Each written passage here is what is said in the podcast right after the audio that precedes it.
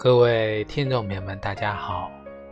欢迎大家收听由荔枝电台独播、浩然居士讲述的《黄帝内经与养生智慧》节目。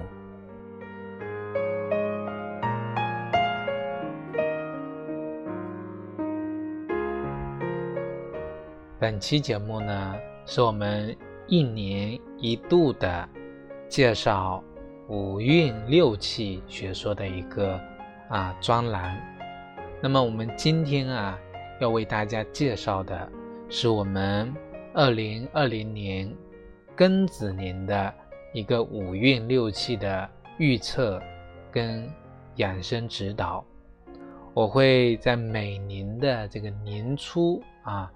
跟大家呢来介绍我们这一年啊的五运六气变化情况，来作为我们一年的养生的一个指导方针。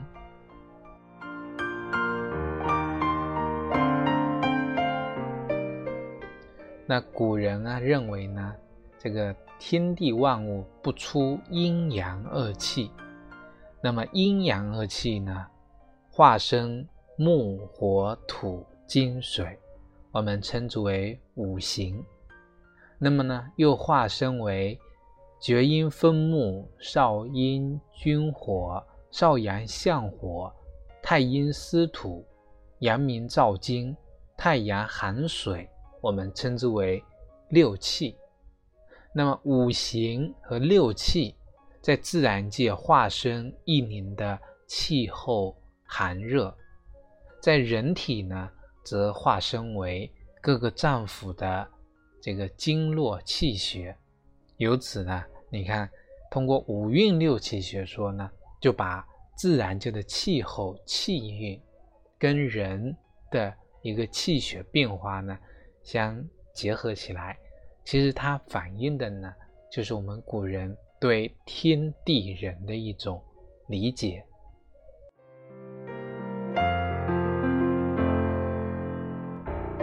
那么古人呢，通过观察听闻气象与疾病的发生，啊，发现了其中存在一定的规律性，那么加以呢总结，就形成了我们五运六气学说。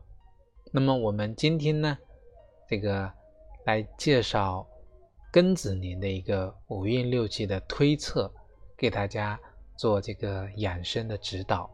那么我们节目呢分分为两个部分来介绍。我们上半段呢给大家介绍，就跟我们现在呢息息相关的疫情有关，就是我们老是讲五运六气能够预测这个气候的变化。那它到底能不能预测这个瘟疫的到来呢？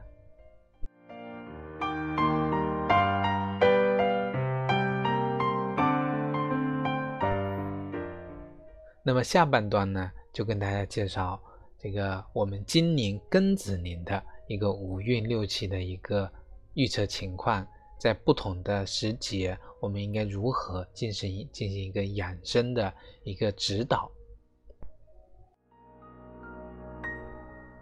最近呢，在网上有流行啊，流传一个这么一个视频，就是去年的时候一次这个答辩会上呢，中国中医科学院的院士王永银呢，他在答辩会上就指出啊，说今年的上半年有瘟疫，那么而且呢有这个视频为证，最后呢还被其所在的单位呢证实了。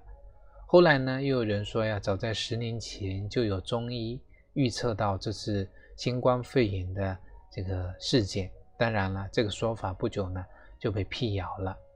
那这些预言的依据呢，就是我们五运六气学说。而五运六气学说的这个内容呢，历来啊是我们中医颇具有争议性的地方。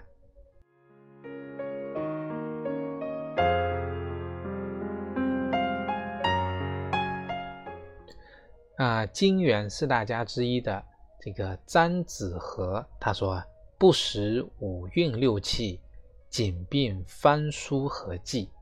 就是说啊，你不懂五运六气，那给你一本啊写满良方的书，你都不知道怎么用。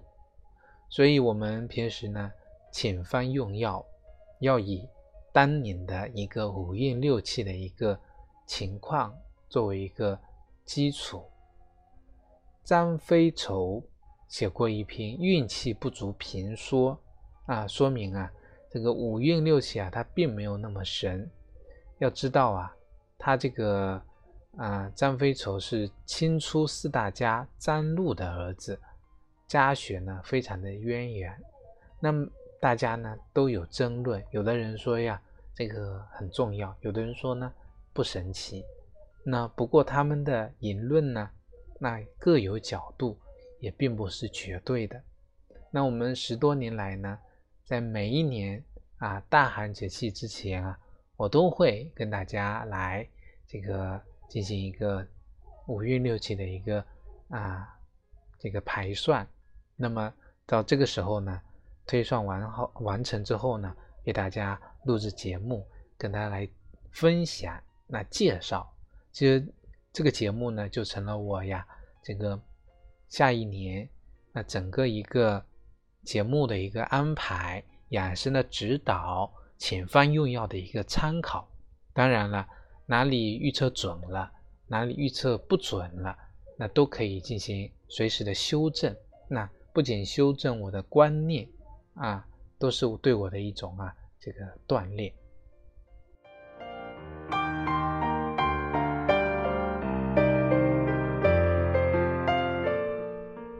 那么大家呢，如果感兴趣呢，可以在这个我们《黄帝内经与养生智慧》的微信公众号搜索我在去年啊预测呢这个己亥年的。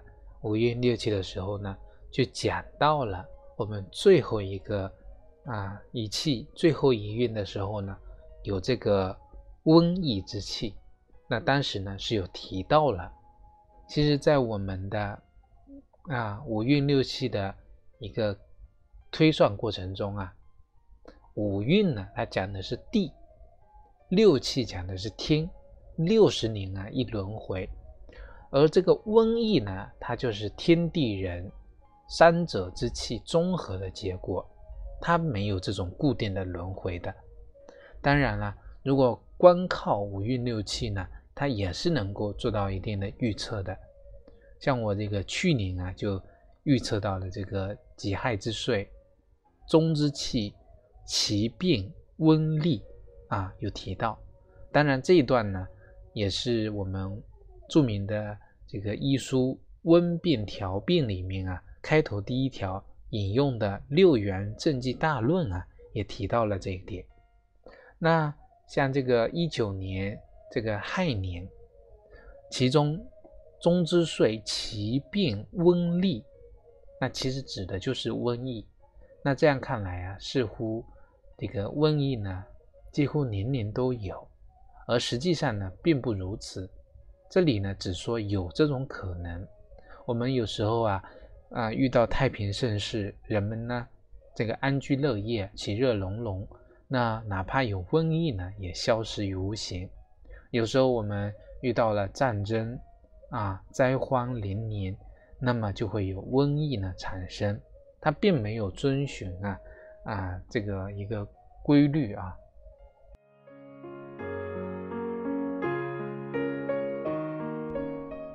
比如说呢，这个一九一零年、一九二零年，还有这个东北爆发鼠疫，那各地呢死亡人数啊动辄万计。那与此同时呢，还有其他各种瘟疫呢在各地流行霍乱。那这个全国名医警案兵类第二集讲到八大传染病里面呢就提到了，但是呢六十年后的。这个一九七零年、一九八零年就没有这样的大疫，所以啊，瘟疫呢跟人事呢有很大的关系的。所以我们讲这个叫中医呢，是研究天地人的一个学说。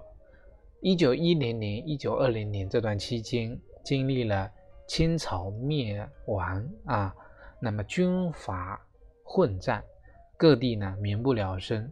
大灾之后必有大疫呀。再比如说吴又可写《瘟疫论》时候呢，是明末，那李自成起义也是呢，战乱连连。当时呢，每次战争之后啊，或者战争期间都会有疫情发生。为什么呀？因为呀，当时尸横病野，戾气横行，很多人啊因为瘟疫死了，他们的尸体呢得不到及时的隐埋呀，释放出的尸毒怨气。又会形成更巨大的一个戾气啊，义气，也相当于一个巨大的传染源了。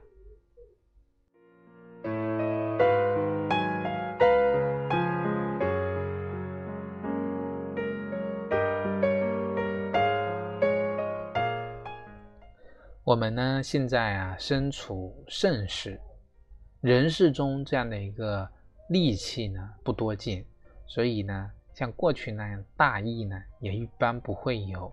哪怕一七年的非典和这次的新冠肺炎，在全国上下众志成城的努力下呢，其实呢只能算是小疫。因此呢，要预测这种瘟疫呢，不但要结合五运六气，还得辅光啊，仰光辅察，注意呢各地的一个天气人事。比如啊，这次新冠肺炎为什么会发于武汉呢？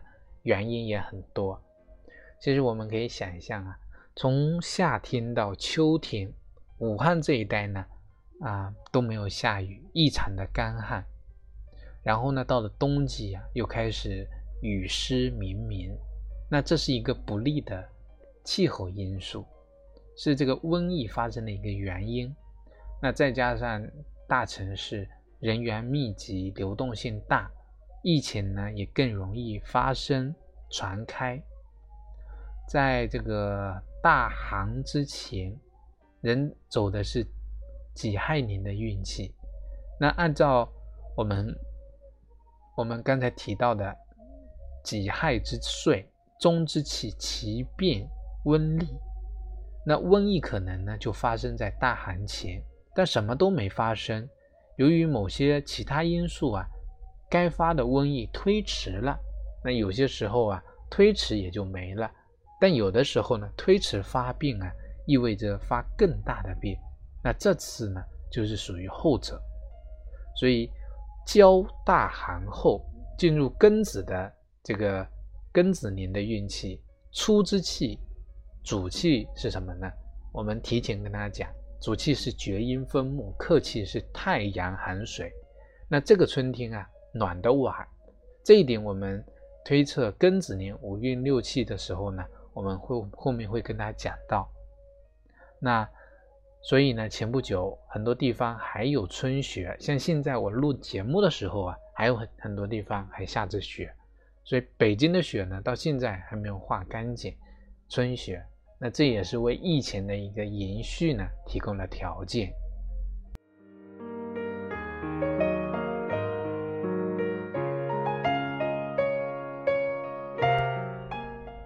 所以啊，五运六气，它是我们中医把握天地之气的一个重要工具，能为预测这个啊瘟疫呢提供一些依据。但是呢，它又不能完全的预测准，啊，像刚才提到的王永银院士，他能够预测到今年的春天的瘟疫。像我去年预测这个我们的这个瘟疫呢，都是要结合各方面的信息，啊，这个呢其实也反映了什么？我们中医的一个高妙的地方。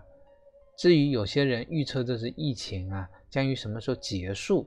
那有的人呢，很妙的，时间说精确到几点几分，那也还是要根据五运六气，而几点几分啊，说破了，它只不过是这一运或这一气结束的时间而已，并没有什么神秘。当然了，这也只是一种猜测啊，而且当时呢，就能让人啊眼前一亮。至于说准不准呢？那可以很难说。疫情我们知道啊，它必将会过去。某些人多说了一点，各处堵了一堵，说不定呢就碰上了。很多预测者呢都存在这种侥幸的心理，所以我们呢并不想参与这种类预测啊。我们只是想好好的来学习啊五运六气学说，研究各种瘟疫啊瘟疫呢它的一个特征和治法。医生治病，五运六气是医中医中的一种啊工具，是一部分内容，我们必须研究，但不能呢过于执着。有些人呢过多的把时间啊，那想搞清楚五运六气，花大量的时间精力搭在这上面啊，结果变成什么了？变成神棍了，开口就指五寅卯啊，说的头头是道。那么。但是治起病来呢，就糊里糊涂的。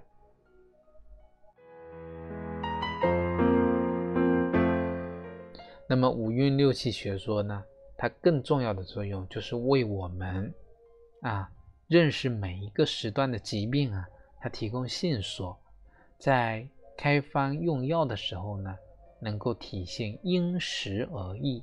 毕竟呢，中医对于疾病更重要的任务是。防治，而不是预测。